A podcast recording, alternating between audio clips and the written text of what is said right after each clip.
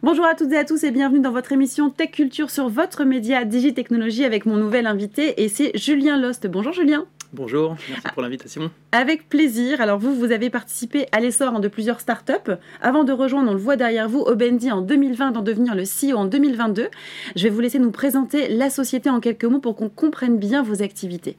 Oui, bien sûr. Donc euh, Obendi, nous, on est éditeur de plateformes de Beyond Banking dans le secteur de la banque et de l'assurance. Alors le Beyond Banking, qu'est-ce que c'est euh, C'est, euh, comme son nom l'indique, d'aider les grandes banques à aller au-delà du bancaire et à dépasser leur rôle de partenaire financier.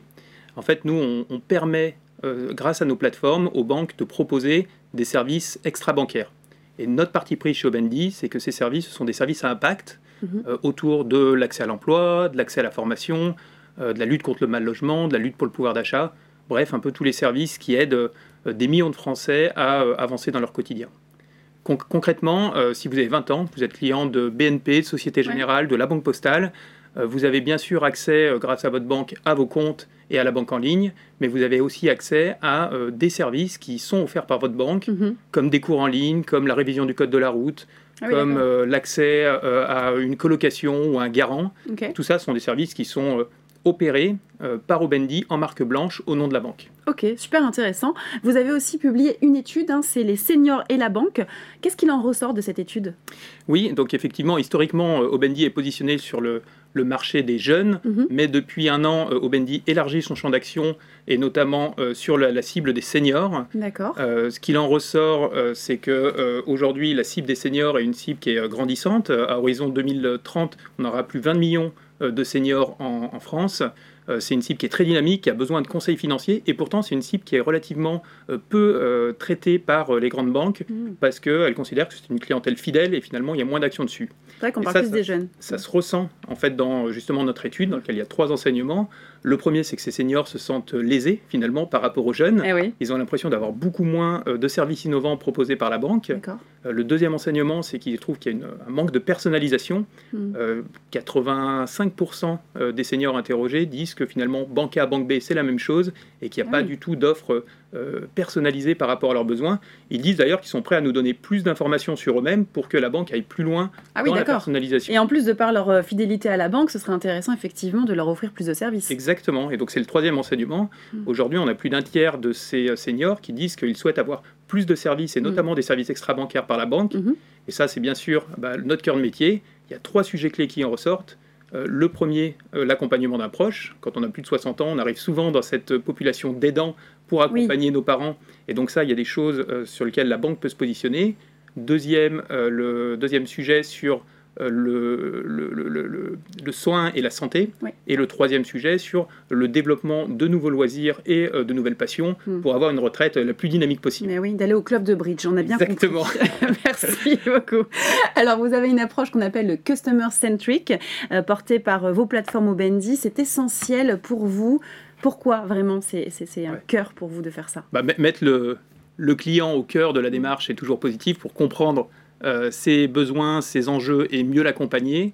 Euh, c'est ce qu'on a fait sur les jeunes, c'est ce qu'on fait aujourd'hui sur les seniors. Euh, l'idée, c'est d'identifier très rapidement son moment de vie. Est-ce qu'il est en train de construire son projet professionnel? Est-ce qu'il est en train de déménager? Est-ce que mm. sa famille s'agrandit? Et ensuite de pouvoir proposer le bon produit au bon moment pour cet utilisateur-là. C'est plus ciblé. Donc sur la partie, ce qui est important en fait, c'est que voilà, le client est au cœur, mais qu'ensuite le beyond banking ne vient pas en opposition du banking. Au contraire, l'extra bancaire permet de rendre service à l'utilisateur, mais il permet aussi de collecter beaucoup de data sur cet utilisateur-là. Vous le disiez, Et du coup, euh, d'identifier ce moment de vie pour qu'ensuite la banque mm. fasse mieux son travail euh, en étant très euh, contextualisé dans ses offres bancaires. Ouais, c'est du gagnant-gagnant. Exactement.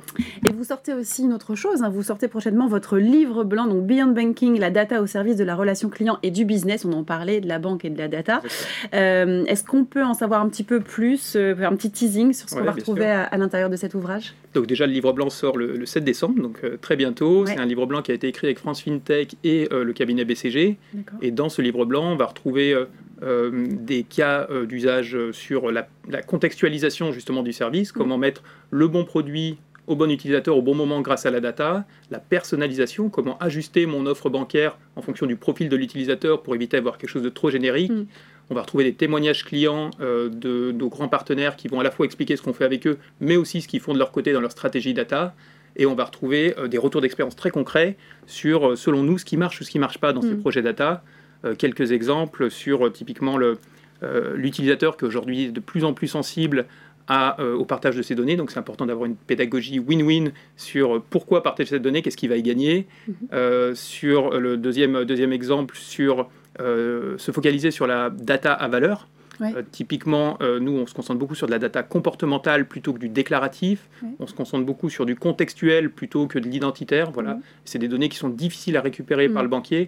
Et donc, c'est important de le faire dans la plateforme.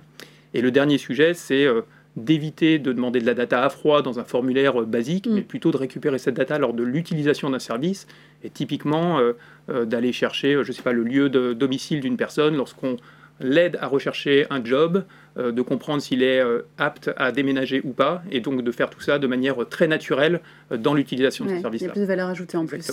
Parfait, bah, merci beaucoup pour ces précisions. On va passer maintenant à la question que vous attendez, hein, j'en suis certaine Julien, c'est la question sans filtre.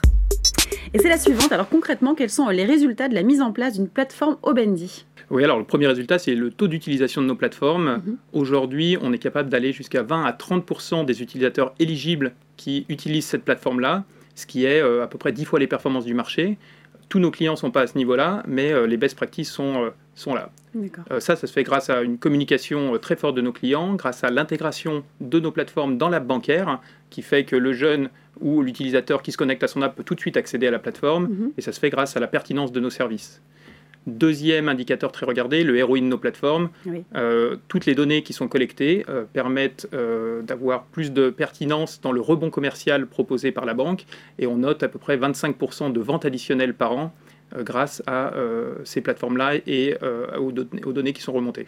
Parfait. Mais merci beaucoup pour toutes ces précisions, Julien. Merci beaucoup. Merci à vous de nous avoir suivis. On vous donne rendez-vous très vite pour une nouvelle émission sur Tech Culture, toujours connectée à Digitechnologie. Merci de votre fidélité et à très vite.